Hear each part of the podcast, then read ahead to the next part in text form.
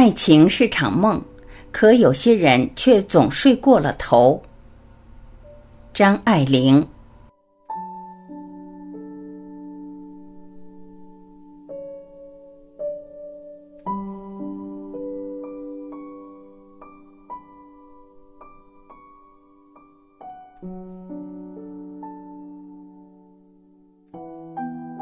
从前，人家过年。墙上贴着“抬头见喜”与“童言无忌”的红纸条子。这里我用“童言无忌”来做题目，并没有什么犯忌讳的话，急于一吐为快，不过打算说说自己的事罢了。小学生下学回来，兴奋地叙述他的见闻：先生如何动心，王德宝如何迟到。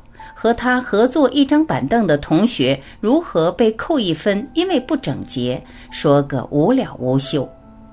大人虽懒于搭茬，也由着他说。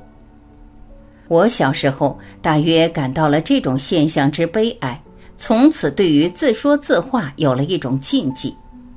直到现在和人说话，如果是人家说我听，我总是愉快的。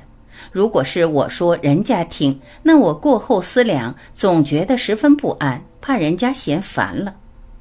当真憋了一肚子的话没处说，唯有一个办法：走出去干点惊天动地的大事业，然后写本自传，不怕没人理会。这原是幼稚的梦想，现在渐渐知道了，要做个举世瞩目的大人物，写个人手一册的自传，希望是很渺茫。还是随时随地把自己的事写点出来，免得压抑过甚。到年老的时候一发不可复制，一定比谁都唠叨。然而，通篇我我我的身边文学是要挨骂的。最近我在一中英文书上看到两句话，借来骂那种对于自己过分感到兴趣的作家，倒是非常恰当。他们花费一辈子的时间瞪眼看自己的肚脐，并且想法子寻找，可有其他的人也感到兴趣的，叫人家也来瞪眼看。我这算不算肚脐眼展览？我有点疑心，但也还是写了。不知道抓周这风俗是否普及各地？我周岁的时候，循例在一只漆盘里拣选一件东西，以补将来志向所趋。我拿的是钱，好像是个小金棒吧。我房估计的是如此。还有一个女佣坚持说我拿的是笔，不知哪一说比较可靠。但是无论如何，从小似乎我就很喜欢钱。我母亲非常诧异的发现这一层，一来就摇头道：“他们这一代的人。”我母亲是个清高的人，有钱的时候固然绝口不提钱。及至后来为钱逼迫的很厉害的时候，也还把钱看得很轻。这种一尘不染的态度很引起我的反感，激我走到对面去。因此，一学会了拜金主义这名词，我就坚持我是拜金主义者。我喜欢钱，因为我没吃过钱的苦。小苦虽然惊艳到一些，和人家真吃的苦比起来，实在不算什么。不知道钱的坏处，只知道钱的好处。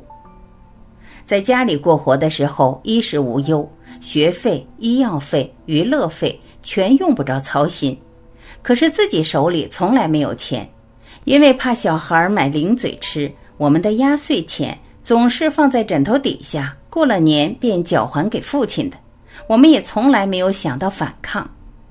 直到十六岁，我没有单独到店里买过东西。没有习惯，也就没有欲望。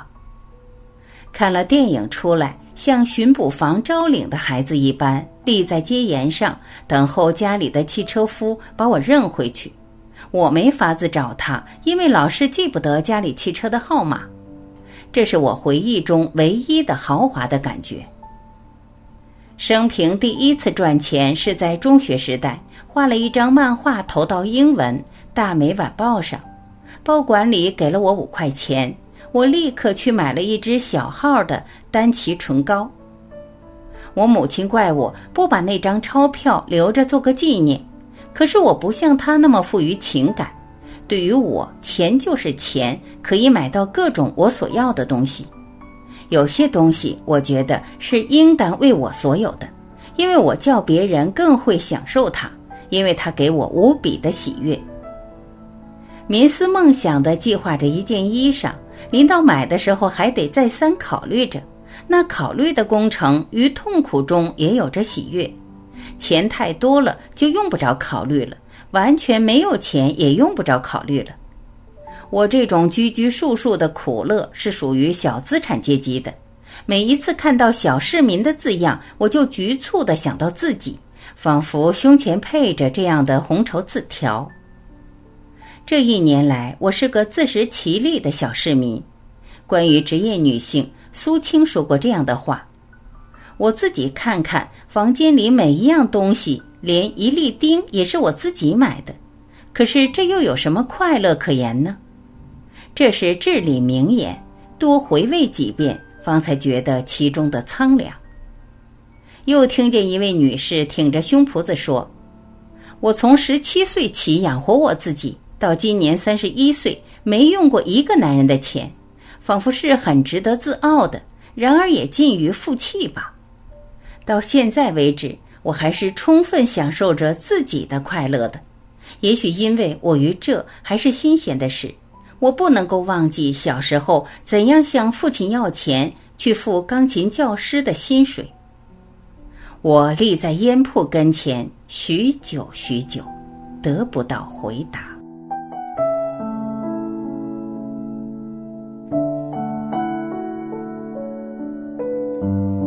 感谢聆听，我是婉琪，我们明天再会。